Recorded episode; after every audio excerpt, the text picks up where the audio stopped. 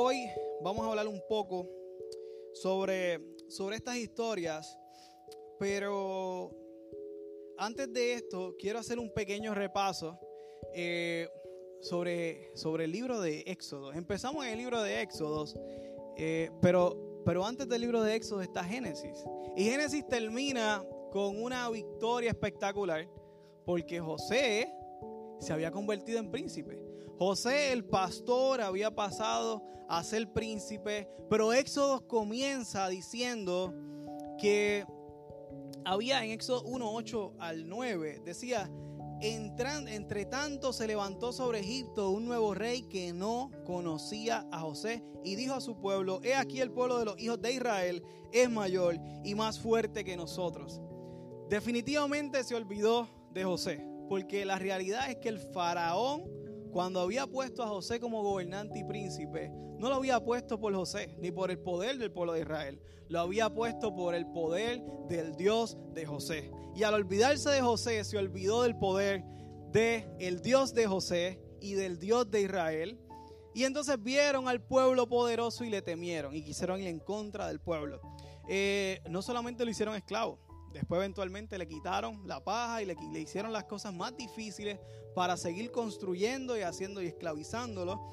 Eh, y luego le pusieron más, más, más carga y más carga. No solamente eso, quisieron eliminar al pueblo de Israel por completo y empezaron a planificar el primer holocausto, la primera matanza de personas inocentes, donde se fueron muchos niños, donde murieron muchos niños.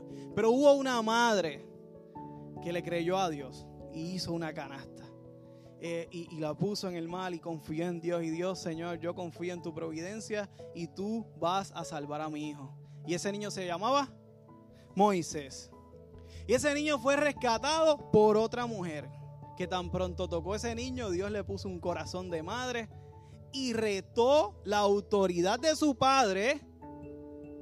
Y no ahogó el niño, lo adoptó, lo redimió, lo rescató y lo convierte en príncipe. Y Dios le da favor a Moisés desde niño.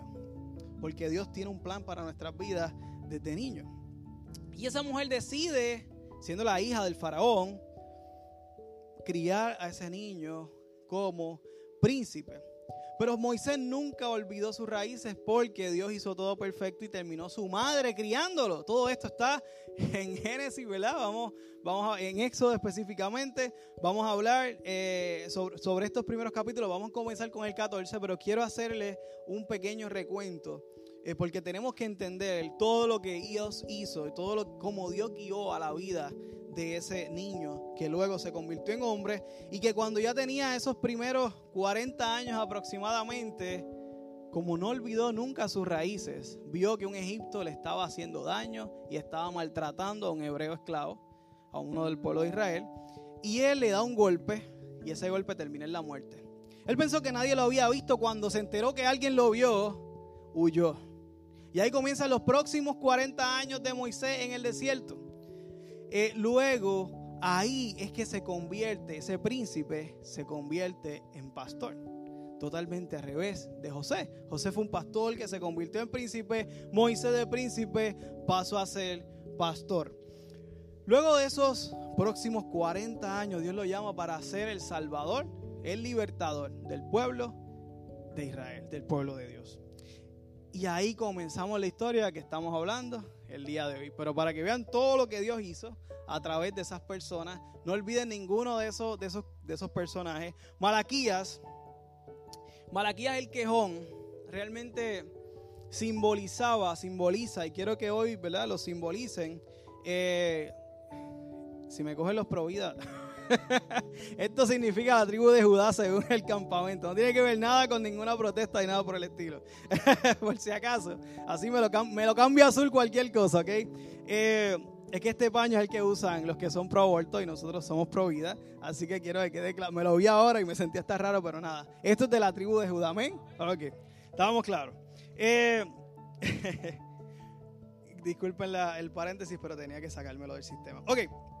Eh, entonces tenemos a Moisés que va a hablar al faraón y me encantan las palabras de Dios. Dios le dice a Moisés, dile a faraón que liberte mi pueblo para que me sirvan a mí.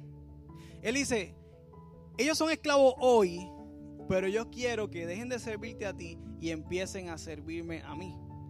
Y es curioso porque él no está diciendo, no voy a hacerlos, no voy a dejar de hacer los esclavos. Nosotros como creyentes somos esclavos de Cristo. La palabra diácono sale de la palabra dulo, sí, de, de, las dulas que ayudan en los partos, esa palabra sale de ahí, dulo que significa esclavo. Y si usted sabe, ¿verdad?, lo que son las dulas y lo que son los partos, especialmente las que han pasado por todo eso, y más ahora en este tiempo, esa palabra lo que significa es esclavo o esclava, ¿ok? Y sale de ahí, somos esclavos de Cristo. La diferencia de nuestra esclavitud es que es de voluntad propia, ¿ok? Nosotros somos esclavos por voluntad propia y, y por amor, exactamente. Eh, pues ahí estamos. Le dice, deja ir a mi pueblo para que me sirva a mí. Y Dios le da unas 10 buenas razones al faraón, las 10 famosas plagas. Le da 10 plagas, hace, destruye el pueblo de 10 formas diferentes, siendo la última que toca al primogénito. Y tenemos, tenemos que en Éxodo 14, 5 dice, y fue avisado, y fue dado aviso al rey de Egipto que el pueblo huía y el corazón de Faraón y de sus siervos se volvió contra el pueblo. Y dijeron, ¿cómo hemos hecho esto de haber dejado ir al pueblo de Israel? Y es curioso porque yo creo que le dio 10 buenas razones para que los dejara ir, pero a Faraón no solamente se le olvidó la familia de José, se le acaba de olvidar el poder de Dios que acaba de ver su pueblo. Se le acaba de olvidar que su hijo murió por causa de su corazón tan terco. Eh, pero él se lo olvidó y fue tras el pueblo de Israel. De igual forma, nosotros como creyentes no podemos olvidar de dónde Dios nos sacó. No podemos olvidar cómo éramos, cómo somos y lo que Dios ha prometido que seremos. No podemos olvidarnos como el faraón, como todos los egipcios que olvidaron quién era Dios. Y les voy a decir una cosa, ¿por qué? Porque el faraón no sabía quién era José. Porque de generación en generación, los faraones y familias de faraones no pasaron el legado de saber por qué ese pueblo especial estaba en la tierra de Gosén. Se les olvidó pasar de generación en generación a hablar del poder de Dios. Y yo suplico a Dios que nosotros no cometamos el mismo error. Por eso nosotros estamos aquí y por eso invertimos nuestro tiempo. Por eso logramos toda nuestra iglesia. Por eso pasamos el, sacrificio que pasamos el fin de semana. Bueno, yo, yo, soy de los menos que hice. Aquí hay un montón de gente que hizo mucho más. Eh, pero por eso lo hacemos. Porque no queremos que la próxima generación, que es la, la más que tenemos, ¿no? La próxima, ¿eh? Los niños que están ahora no se olviden de quién es Dios. Así que por eso lo hacemos. En este viaje vamos a hablar de tres temas en particular. El mal rojo, la provisión de Dios y las reglas. Por eso le hemos titulado Éxodos, gracia y ley a este tema, a esta predicación. Estos tres eventos son en particularmente eventos literalmente increíbles. Una de las cosas cuando yo me resistía a creer en Dios era decir, ¿realmente pasó eso del mal que se abrió? ¿Realmente eso fue real? O sea, eso es posible. Que, que el mal se abra en dos y que alguien, dos millones de personas pasen por un mal. Bueno, pues tienes dos opciones para creer. O crees en ese milagro, o crees lo más que se dice por ahí, que pues no, eso fue que pasaron por un, por un mar, un río que se llamaba Los Juncos, y tenían dos pies o un pie de altura, y pues por ahí fue que pasaron y se escaparon. Bueno, si tú crees que un ejército molesto va a, dejar que ellos vayan por dos millones, de momento cuando estén pasando por ese río de un pie o dos pies, milagrosamente deciden, ok, en este momento vamos a ahogarnos. Y se tiran y se ahogan. Yo no sé cuál de las dos cosas es más milagrosa. Si el mar se abrió en dos o si todo el ejército romano decidió simplemente ahogarse ellos por, por voluntad propia, incluyendo el faraón. Yo no sé. Pero en aquel lugar han encontrado piezas de carros romanos y en aquel lugar han encontrado un montón de, cosas que no son de ese tiempo, que son de tiempo anterior y cogiendo el carbono 14 y todas las cosas de la ciencia han descubierto que era del tiempo de miles y miles de años atrás. Así que usted cree una cosa o cree otra, pero como quiera no puede escaparse de un milagro sobrenatural. Y por eso glorificamos al Dios y al Todopoderoso. Bueno, este primer evento que acabamos de hablar del Mar Rojo, eh, nos menciona exactamente que abrió el pueblo de Israel, coge todos sus motetes, eh, y ahí cogen ¿verdad? la Pascua y otros, otros elementos muy, muy, muy interesantes, pero queremos ir un poco ¿verdad? Eh, adelantando en todos esos eventos. y en ese momento que el faraón dice, el pueblo de Israel se puede ir, antes de arrepentirse, Malaquías, tomando por ejemplo que Malaquías es la representación del pueblo de Dios, todo el pueblo de Dios todo el tiempo se estuvo quejando, eh, pues vamos a representarlo por Malaquías. Malaquías estaba contento, ¿ok? Estaba contento porque ya había una victoria aparente y de momento se fueron. Eh, y es cuando vemos, ¿verdad? Que Dios le da una nueva oportunidad. Poco tiempo después comienza una crisis terrible en el pueblo. Dios los guía, Dios mismo los guía eh, a través de dos montañas gigantescas y llegan a eso, a esas dos montañas y de momento tienen un mar frente a ellos y, el pueblo y Malaquías empieza a quejarse. ¿Por qué? Porque teme por su vida. Y, es en esos momentos donde, donde nosotros no tenemos, donde no vemos solución, donde vemos que los problemas siguen y, siguen y la situación sigue y aparenta ser casi, es que no hay escapatoria. Eh, y ahí es que Dios siempre va a dar una solución a tu problema, ¿ok? Siempre. Eh, y, Dios siempre va a abrir el camino donde tú, como dice la canción, donde parece que no lo hay. Pero en esa crisis, Israel pensaba que Moisés los había puesto allí para hacer una emboscada. Pero lo que ellos no sabían es que Dios había llevado al pueblo a ese lugar para hacer una emboscada a los egipcios. ¿okay? Los egipcios fueron los que se llevaron la emboscada porque fueron los que terminaron ahogados en el Mar Rojo. Pero el pueblo de Israel pensaba que era para ellos y a veces cogemos las cosas personales con Dios. Y a veces Dios nos quiere usar a nosotros para bendecir la vida de otros, para nosotros aprender, para pasar nuestro consuelo y nuestro problema poder consolar a otros, como dice Colosenses. Vamos a ser consolados para, para poder consolar. Romanos 5, 3 al 5 dice, y no solo esto, sino que también no gloriamos en las tribulaciones, sabiendo que la tribulación produce paciencia, la paciencia prueba y la prueba esperanza y la esperanza no avergüenza porque el amor de Dios ha sido derramado en nuestros corazones por el Espíritu Santo que nos fue dado. La prueba produce esperanza. Y la esperanza es lo que tuvo exactamente Malaquías tan pronto cruzó el Mar Rojo. De momento no había esperanza, pero tan pronto el mar se abrió, tuvo esperanza y tuvo fe. Y volvió a creer en el poder de Dios. Malaquías estaba contento cuando tan pronto cruzó el Mar Rojo. Luego de eso, no hicieron más que caminar tres días ya tenían sed, obviamente. Y empezaron a quejarse. Malaquías se quejó una vez más. Y encuentra un cuerpo de agua y para colmo estaba amargo. Amargo, completamente. Tira un árbol, se pone dulce. Y ahí empiezan a tomar. Eventualmente después, si hubiera esperado un poquitito más, hubieran encontrado no solamente una, 12 fuentes y palmeras para descansar. Pero Dios le adelantó a pesar de su queja. Dios es así. Dios a veces tenemos pataletas con Él y, de momento Dios te deja tranquilo, te calmaste, ok, pues está bien. Y, ahora voy yo, ok.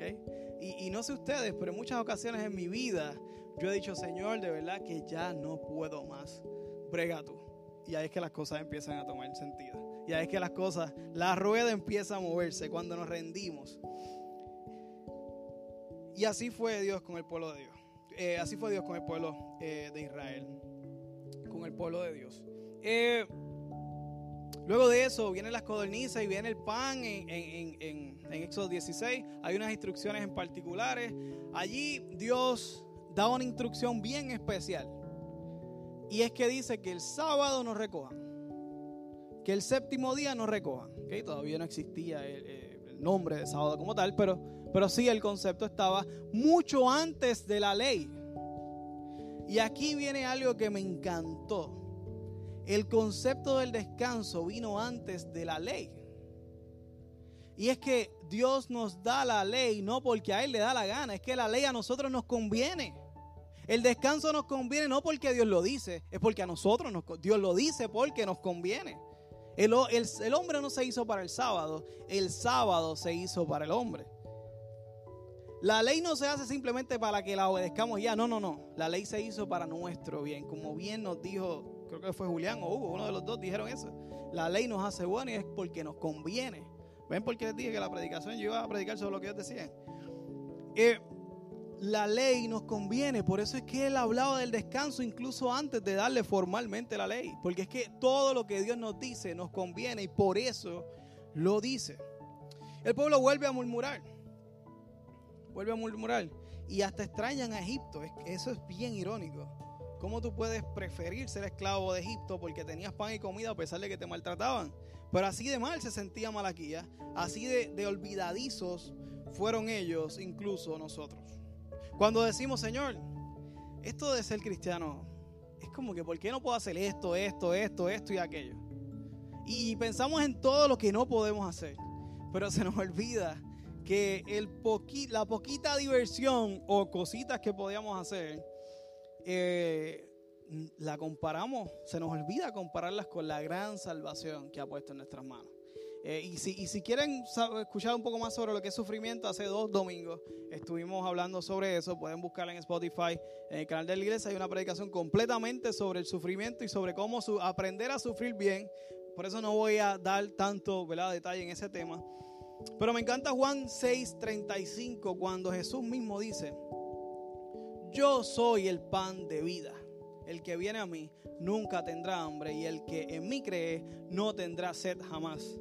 Juan 4 dice, mas el que bebiere del agua que yo le daré, no tendrá sed jamás, sino que aquella agua yo le daré será en él una fuente de agua que sale para vida eterna. Dios es nuestro sustento. Dios es nuestro sustento. Dios es nuestra vida. Su él es el pan de nosotros. Él es el pan de vida. Y por eso nosotros Vemos esta historia de Moisés bien similar a Jesús, pero ahorita vamos a, verlo en, detalle. Eh, reglas. Les adelanto que esta es una predicación sumamente corta. Bueno, no sé, a lo mejor se alarga, pero la hice corta. Así que quiero que estén pendientes porque hay muchos detalles que serían buenos eh, que, no, que no los olvidaran y que no los pasaran por alto. Reglas. Reglas, reglas, reglas. Éxodos eh, de hecho, una de las cosas por las cuales yo huía de la iglesia es porque yo no quiero que la gente me diga qué yo tengo que hacer. O sea, yo me creo bastante capaz para dirigir mi vida y, yo huía a eso, que me estuvieran diciendo no puedes hacer esto, no puedes hacer lo otro, no puedes hacer lo otro. Ya hablamos un poco de este tema, ¿no? Pero en mi caso en particular, yo lo huía a esas reglas. Y, más que todo, que alguien tuviera la, la, la, no sé, el atrevimiento de decirme a mí que yo podía hacer y que no podía hacer. Obviamente por, cosas que he escuchado de otras personas, no necesariamente por mi experiencia propia, eh, porque nunca había ido a una iglesia, eh, ¿verdad? Eh, cristiana. Pero sí de las cosas que, que, veía a otros y siempre huía sobre eso, ¿verdad? Huirle a que alguien me diga a mí qué tengo que hacer con mi vida, en mi vida. Después uno entiende que la realidad es que lo más importante en esta vida, y como estaba hablando con Kevin en estos días, lo más importante de esta vida es la salvación. Eh, y por eso es que digo, ya no vivo yo, ahora vive Cristo en mí. Y todas mis cosas las doy como basura, estiércol, dice el original, por tal de ganar la salvación. Pero eso se entiende a través de la revelación y eso se entiende por fe. Y luego vas entendiendo con conocimiento. Y luego va un acercamiento tuyo al Señor. Y luego va a haber un, despertar en ti de tu fe y de tu entendimiento. Y eso no se hace solo, se hace en comunidad, por eso es que estamos aquí, porque en comunidad es que tú aprendes y conoces. Y más que, que conoces te convences de que lo mejor que puedes hacer en tu vida es entregar tu vida al Señor. Éxodo significa, es un nombre que significa salida del pueblo salida del éxodo. Pero sería lógico pensar que si éxodo significa salida, pues tan pronto cruzan el mar rojo, pues se acaba el libro y empiece otro que se llame leyes o algo así. Hay uno que se llama Levítico, pero, pero Dios da la ley en éxodos. Es como, como si quisiera decir, como si nos estuviera sugiriendo que este privilegio tiene unas responsabilidades en el mismo libro saliste, pero hay unas responsabilidades. Y entonces ahí es que en ese libro de Éxodo comienza a darnos la ley. Eh, y estas reglas no son cualquier regla, hermano. Estas reglas son el fundamento hoy de la ley y el orden en la mayoría, si no el total, de los países del mundo. Matar sigue siendo ilegal. Les voy a decir más. Deshonrar a tu padre y a tu madre es ilegal. Sí es ilegal. La ley 193 del 2002 te obliga a que cuides de tus padres. Para que sepas que lo que Dios estableció en el Viejo Testamento hace miles de años, hoy sigue siendo la base de cómo nos comportamos y cómo nos conducimos en nuestro día a día. Dios estableció muchísimos fundamentos y la mayoría, la mayoría de las leyes que Dios estableció siguen vigentes para efectos prácticos de, literalmente del Código Civil, el Código Penal, este, entre otros, ¿no? Eh, así que lo que Dios hizo a través de Moisés no fue cualquier cosa, fue establecer el orden de la humanidad en los próximos miles de años. Eso es grande lo que hizo con Moisés, muy grande.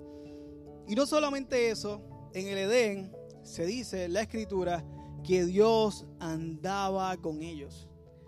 Y a través de Moisés, Él quiso restaurar eso, trayendo su presencia. El original dice, dice su chequina, escucha ese nombre por ahí.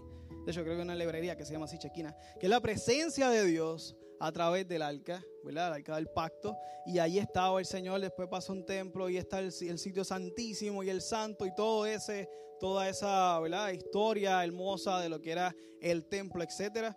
Eh, que ahora sabemos que el templo somos nosotros, porque la presencia de Dios y el pueblo estaba dividida por un telón gigantesco, que te decían que tenía como 6 pulgadas o 8 de espesor. Y cuando Cristo murió, rompió ese velo. Y ahora tenemos directamente acceso a la presencia de Dios. Tanto acceso que vive dentro de nosotros. Todo eso comenzó por un hombre llamado Moisés.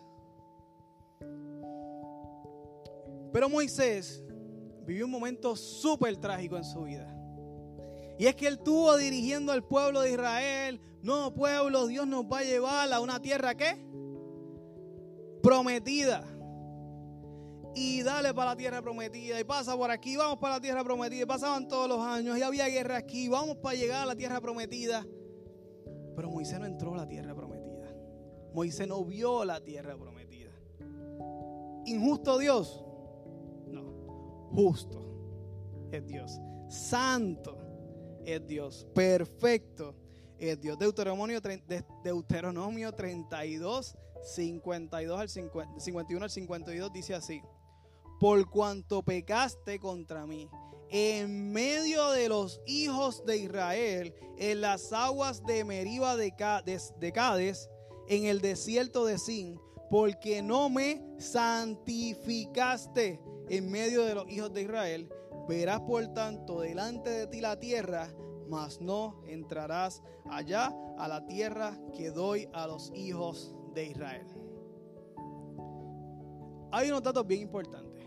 No me santificaste, punto. No, en medio de los hijos de Israel. No olviden eso. No fue porque no lo santificó. Dice más, dice porque no lo santificó en medio de los hijos de Israel. Dios no negocia su gloria con nadie. Con nadie. ¿Ok? Y les voy a decir aquí porque digo este comentario. Número 20, 10 al 11. Estoy leyendo traducción de lenguaje actual. Dice así. Luego Moisés y Aarón reunieron delante de la roca a toda la gente. Y Moisés le dijo, tiempo. Esta es la segunda vez la primera vez Moisés dio, golpeó la roca y salió agua. Y encontraron en un desierto por ahí una roca donde hay una afluente de agua así marcada por toda la montaña y detrás de la roca no hay absolutamente nada. Otra evidencia más que ese evento ocurrió. ¿No, me crees? Búsquelo. Búsquelo. Google it. Fácil de encontrar. Segunda vez que el pueblo se... Bueno, segunda vez que se puede quejar, no, segunda vez que se queja por agua y que, y que golpea la roca. Y, y Moisés dice esto. Óiganme, bien, rebeldes. Está como molestito, ¿verdad? ¿Acaso quieren que saquemos agua de esta roca para ustedes? Mientras decía esto, Moisés golpeó dos veces la roca con la vara y empezó a salir tanta agua que toda la gente y su ganado bebieron. Bueno, hay gente que dice que porque golpeó dos veces la roca fue que no entró a la tierra prometida. Eso podría ser, pero la realidad es que yo creo que hay mucho más. Hay una razón mucho más de peso. Y es que tenemos que leer un poquito más en el 10. Él le pregunta, ustedes rebeldes, que me están mirando a mí, que soy su líder, quieren que saquemos. ¿Quién saca el agua? Moisés. Dios, pero él se incluyó. Ahora no era una trinidad, ahora era una cuatrinidad. Y él era parte, y él se hizo Dios. Él dijo que él iba a sacar el agua. ¿Qué quiso decir? ¿Que él era como Dios? No, menospreció a Dios haciéndolo pensar que él era como hombre. Y este error de no respetar a Dios, de no honrar a Dios delante del pueblo de Israel, hizo que se quedara fuera. Esto estoy seguro que asumando otras cosas más, porque Moisés era medio iracundo, Moisés era medio, ¿verdad? Tiró, mató a un egipcio, ¿se acuerdan? Lo dijimos ahorita. Las tablas, las cogió, las reventó. Y ahora le metió dos veces a la piedra y dijo, estaba molesto. Y vemos a ese Moisés que por ese descontrol de ira eh, no, no dio testimonio a sus seguidores. ¿Y, ¿Y por qué esto es importante? Porque, de hecho, una, una, una, una pregunta, ¿perdió la salvación Moisés? Pues no, lo vimos después de la transfiguración, sirviendo a Jesús, ¿verdad? Eh, así que no perdió la salvación. Eh, pero, pero se perdió la promesa. Está fuerte soportar al malaquía ese y, no poder entrar a Jericó, ¿verdad? Pero, pero así pasó. Y son consecuencias de nuestros actos. Y, y yo creo que lo más importante, la enseñanza mayor que podemos ver aquí, es que nosotros como creyentes, cuando tú dices que tú eres creyente, todo el mundo te echa el ojo. Todo el mundo te echa el ojo. Porque tiene unas expectativas de ti. Más altas de las reales, probablemente más altas de las reales. Y, piensan que tú vas a caminar en agua como Jesús. Pero la realidad es que hay unas expectativas de tu carácter. Y hay unas expectativas de que te, condu que te conduzcas de una forma, especialmente si tú dices, me convertí y te conocían antes, esperan una, un cambio en ti. Se lo digo, yo me convertí en la universidad, hospedándome con unos panas eh, y todo el tiempo me tenían fue de encima. ¿verdad? Porque yo vivía al lado de los jangueos de Mayagüez, ya dejé de janguear, pues ya era, no, ven con nosotros, ven con nosotros, ven con nosotros. Y, y fácil no fue, fácil fue, no, tenía 20 malaquías en mi apartamento.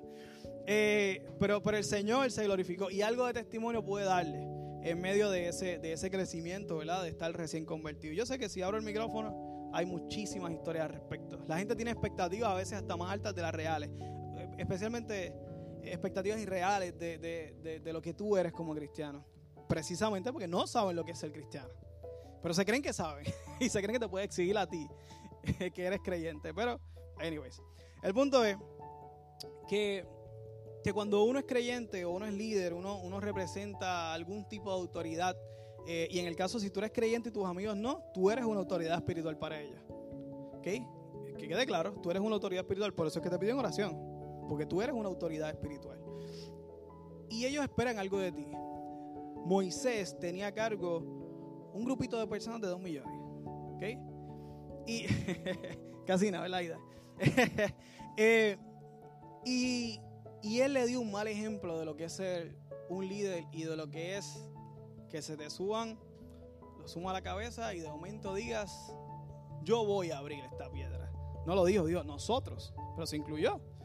Eh, y cuando uno es imagen para otros, un modelo a seguir para otros, tenemos que tener mucho cuidado como andamos. El testimonio es importante. Está sobrevaluado en estos días, pero, pero es importante. ¿okay? Y lo que nosotros decimos, actuamos, hacemos, deja mucho que decir a la gente. No solamente de ti, sino de cómo son los cristianos e incluso de quién es Dios. Porque probablemente lo más cercano a Dios que va a estar esa persona eres tú. Esa es la verdad. Lo más cercano a Jesús que puede estar esa persona eres tú. Y, nosotros eh, obviamente, yo no estoy hablando de que tenemos que ser perfectos, pero tenemos que buscar seguir siendo perfectos. La palabra lo dice. ¿Vamos a ser perfectos? No, obviamente no. Pero, pero tenemos que seguir. Tenemos que, ah, es que yo soy así. Que breguen con eso. Yo no soy perfecto, Dios me ama. Sí, claro que Dios te ama. Pero te ama tanto que no quiere que te quedes igual. Te quiere mejorar cada día más. Y que nos acerquemos un poquito más cada día.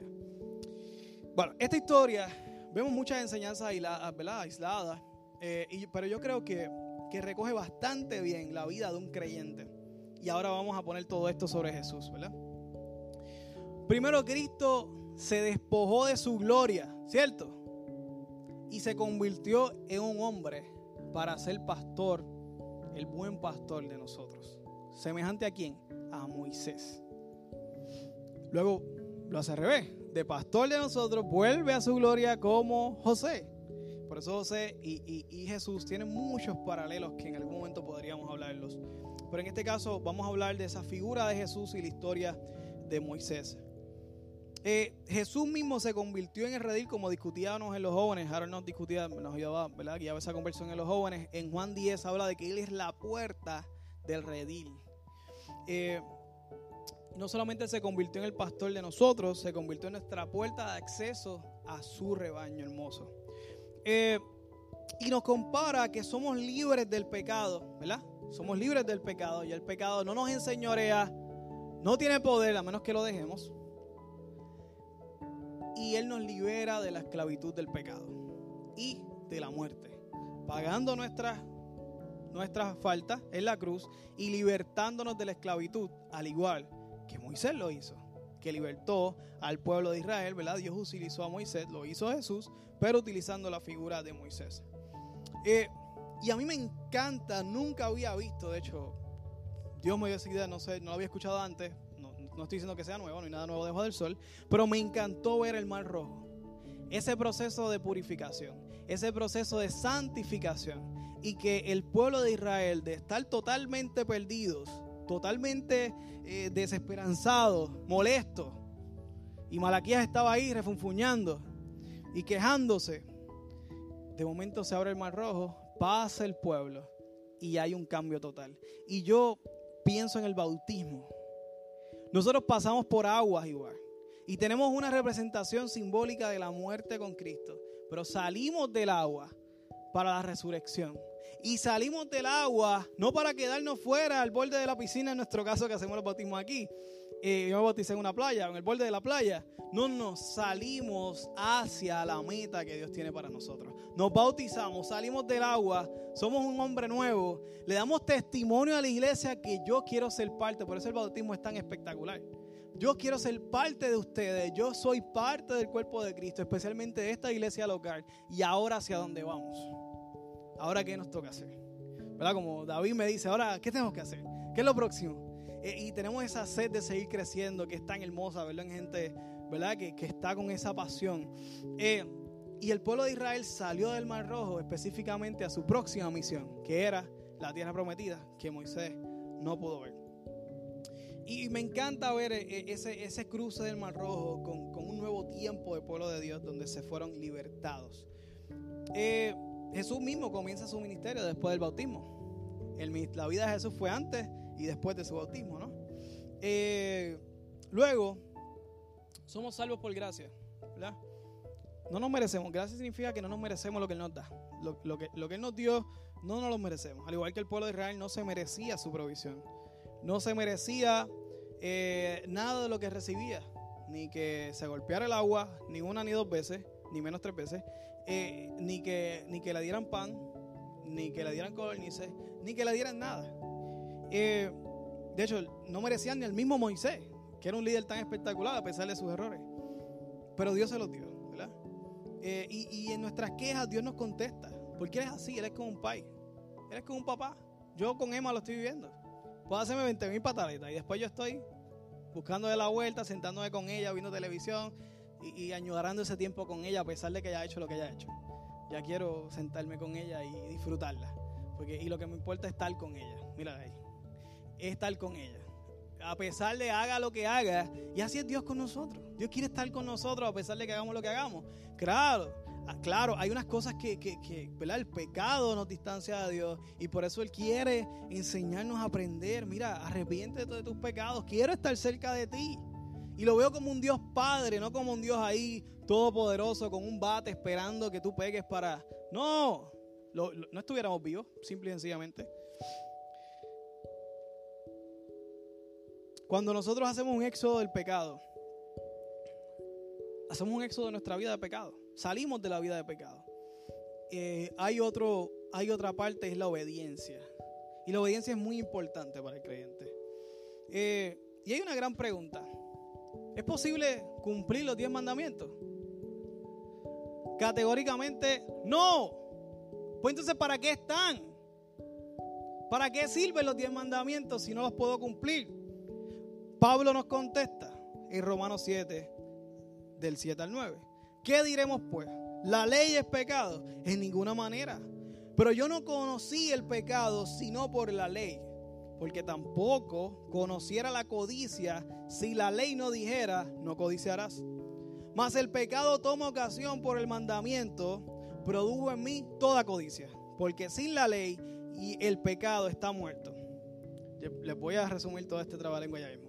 Y yo sin la ley vivía en un tiempo, pero venido la ley, pero venido el mandamiento, el pecado revivió y yo morí. Vamos a ver eso con calma. Pablo está diciendo, si no había ley, pues nada está mal, ¿cierto? Pero ahora con la ley, todo está mal. todo está mal. Voy para el infierno de seguro.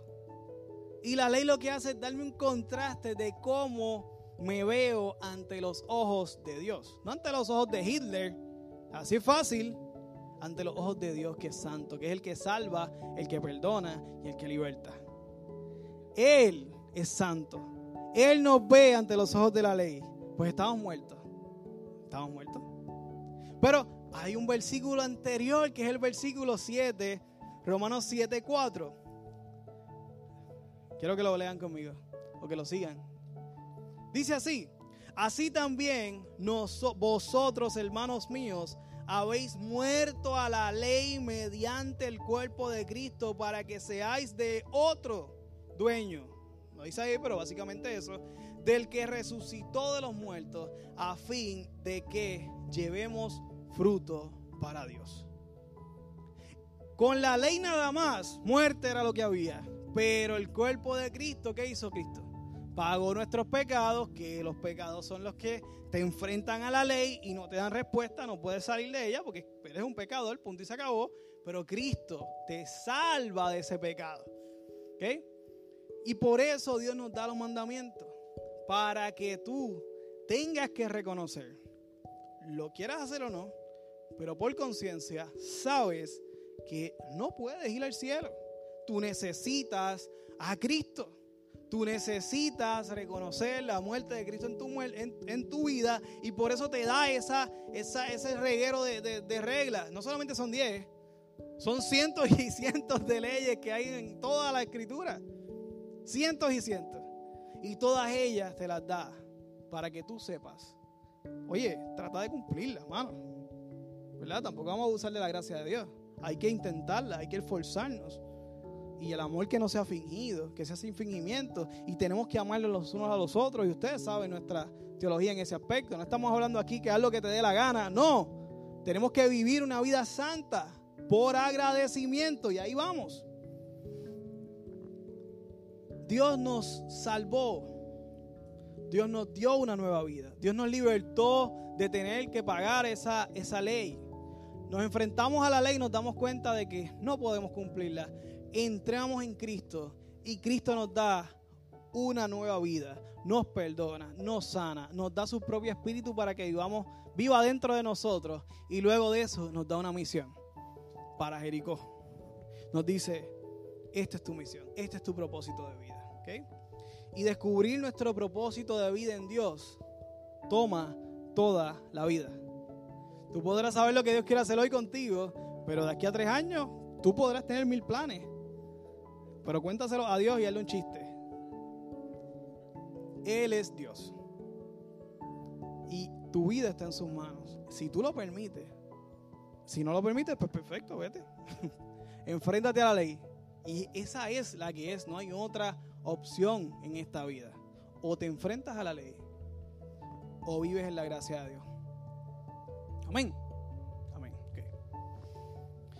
En resumen, necesitamos ser libertados por aquel que dejó su gloria por ser nuestro buen pastor. Necesitamos ser bautizados en el nombre de Jesús. Él lo dijo claramente. Predíquenle el Evangelio y al que sea bautizado será salvo. Para consagrar nuestras vidas a Dios. Consagrar no significa otra cosa que dedicarle nuestra vida a Dios. Pero también para dar testimonio a un público espectador que es la iglesia, que es el cuerpo de Cristo, que es el que junto a ti te va a ayudar a descubrir tu propósito en la vida, te va a ayudar a caminar en el camino, que si te sales un poquito para el lado, mira, oh, por aquí, te ayuda, te da propósito, te da dirección. Ese es el cuerpo de Cristo, que te mantiene creciendo, o se supone que sea, ¿no? Necesitamos depender de Dios en nuestra provisión, en medio de nuestras necesidades, en, en medio de nuestra falta de fe incluso, porque se pierde la fe en ocasiones y Dios nos ayuda en su misericordia. Necesitamos obedecer. Y cuando hablo de obedecer, hablo de integridad también. Que seamos una sola pieza, que seamos una misma cosa en tu casa, en la iglesia, en el trabajo, en donde sea. Que lo mismo que ven aquí, lo ven allá y lo vean allá y lo vean allá. Y que gente de aquí no se encuentre con esto y dice, pero es que ese es el tipo que yo no lo conozco.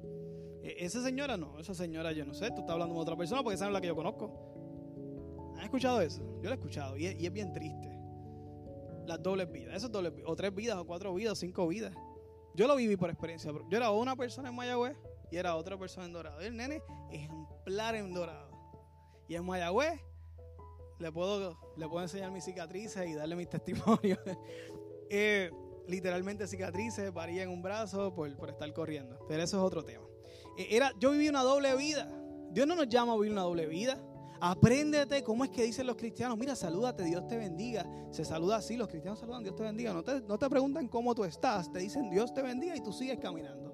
Y te vistes de esta forma para la iglesia, de esta forma para afuera para que te vean que te vistes decoroso. Y por ahí el chorro de reglas de hipocresía eclesiástica que se vive y que realmente aparenta ser, pero no es. Claro, duro, sí, real, real. Necesitamos escucharlo, hermano. Y Dios nos llama a hacer una misma cosa en todos los lugares. Oye, que vamos a hacerlo perfectamente. Oye, claro que no. Pero no lo planifique. no lo planifique. Sé honesto, ve ante Dios. ¿Y por qué no? Hay que arrepentirnos de nuestros pecados. Y tenemos nuevas oportunidades siempre. Siempre tenemos nuevas oportunidades en Dios para entregarnos completamente a Él y cada vez ser mejor y mejor hijo de Dios. Y darle mejor testimonio y ser luz afuera, ser luz adentro y en todas partes que Dios te, te, te pare y te ponga a servirle y servirle a los otros. ¿Y cómo se sirve a Dios? Se sirve a Dios sirviendo a la gente. Se ama a Dios amando a la gente. No me digas que amas a Dios si no amas al que tiene a tu vecino. No me digas que amas a Dios si no amas al del cubículo de al lado. No me digas que amas. Así se sirve al Señor. La espiritualidad de Jesús no era una espiritualidad mística, estas que lo ponen en las películas, que casi flota en el aire y era así lento. Jesús no era así. Lean el libro de Marcos, que parece casi una película de acción. Él era un tipo que demostraba su amor que dignificaba a la mujer, que dignificaba a los niños, que a los hipócritas le ponía el dedo ahí y lo señalaba. Versos y versos hablando de la hipocresía de los que decían tener el control de cómo se supone que se viva. Y Jesús los desenmascaraba completamente. Esa era la espiritualidad de Jesús. Una espiritualidad práctica, una espiritualidad en esta tierra. Claro que tenía sus tiempos de oración, claro que hizo milagros, seguro que sí. Hizo milagres de sanidades físicas. Hizo milagros de alimentar personas físicas. Hizo milagros con cosas físicas. Él no estuvo haciendo así ángeles en el cielo y cosas místicas y todo. ¡Wow! ¡Qué bruto! No, él era un Dios que hacía cosas prácticas, físicas, para bendición de la gente para beneficio de los que necesitaban. Esa es la espiritualidad que Dios quiere que tú tengas. Que saques tiempo de ayuno y oración, claro, para que puedas escuchar tu voz y puedas saber dónde está Jericó. Pero sobre todo, lo más que podemos sacar de esta enseñanza y de todo esto es que necesitamos a Cristo. Necesitamos un redentor. Necesitamos un salvador. Yo no quiero quedarme, yo no quiero enfrentarme a esas dos tablas. No puedo. no podría enfrentarme a ellas. No podría enfrentarme a nada de lo que dijo Jesús. Honestamente no podría. Una que otra, puede que eh, se la batee, pero, pero yo soy un pecador. Y necesitamos a Cristo. Necesitamos cada día ser más y mejores cristianos. Y yo quisiera que, el grupo de adoración pues, estuviera, pasara por aquí. Vamos a, vamos a orar. Y hermano, les voy a decir algo. Para los pastores eh, nos encanta y es hasta un poco, nos llena el ego hacerle un llamado y que la gente empiece a pasar. Dios te bendiga, Dios te bendiga. Eso está chévere, no estoy diciendo que está mal. Pero hoy para mí esto es tan importante que, que, eso, que, no me interesa saber quién, quién pasa y quién no pasa. No me interesa, eh, no quiero que te, que te avergüences. Quiero que tú vayas donde Dios. Y quiero que, les voy a pedir a todos. Vamos a orar, Vamos a orar ahora. Les voy a pedir a todos que se pongan de pie. Eh, porque todos, gracias Kevin, y que todos nosotros, no te preocupes, va, y que todos nosotros pensemos, reflexionemos, nos miremos, especialmente esa parte última, porque la realidad es que necesitamos de Dios. Necesitamos ser como Jesús y necesitamos a Cristo. Padre, en el nombre de Jesús, Señor. Ponemos nuestro corazón en tus manos, Señor. Ponemos nuestra vida en tus manos. Y reconozco, reconocemos que te necesitamos. Que no podríamos enfrentarnos a tu ley. Que no podríamos enfrentarnos a tu perfección si no fuera por Cristo. Yo te pido en el nombre poderoso de Jesús que tú, mi Dios, sanes nuestra vida. Que tú, mi Dios, sanes nuestros corazones. Que tú, mi Dios, nos recibas y nos llenes de tu Espíritu Santo, Señor, porque es quien nos da dirección y nos dice dónde está Jericó, Señor. Que si nos ponemos medios malaquías en ocasiones, Señor, tú pongas en nuestra vida un Moisés.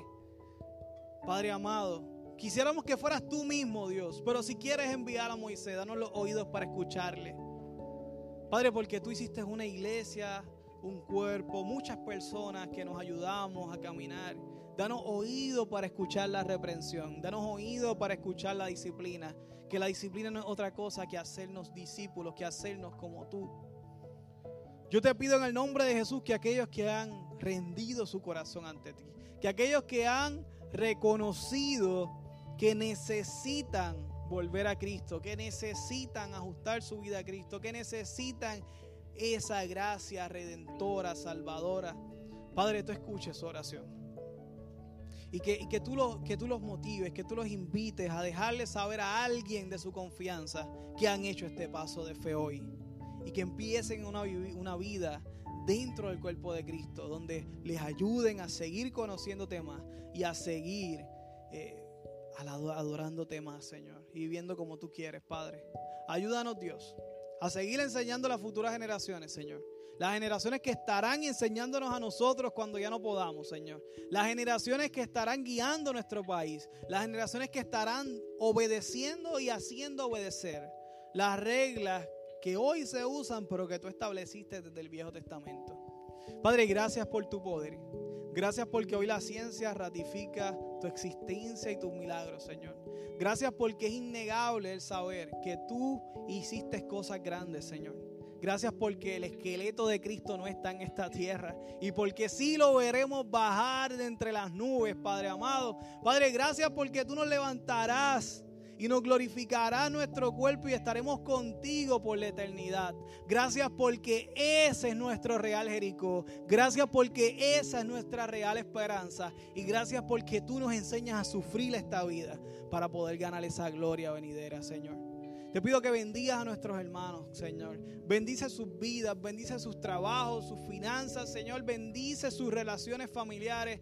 Dale la valentía para perdonar y sanar. Dale la valentía para pedir perdón, Señor. Y que sus vidas cada día sean más parecidas a ti. Permítele vivir la plenitud que tú quieres que vivamos en esta tierra, Señor. Sufriendo los sufrimientos que nos queden en el cuerpo de Cristo pero haciendo las cosas que tú quieres que hagamos, Señor. Padre, gracias por este tiempo y te lo pedimos en el nombre poderoso de Jesús. Amén.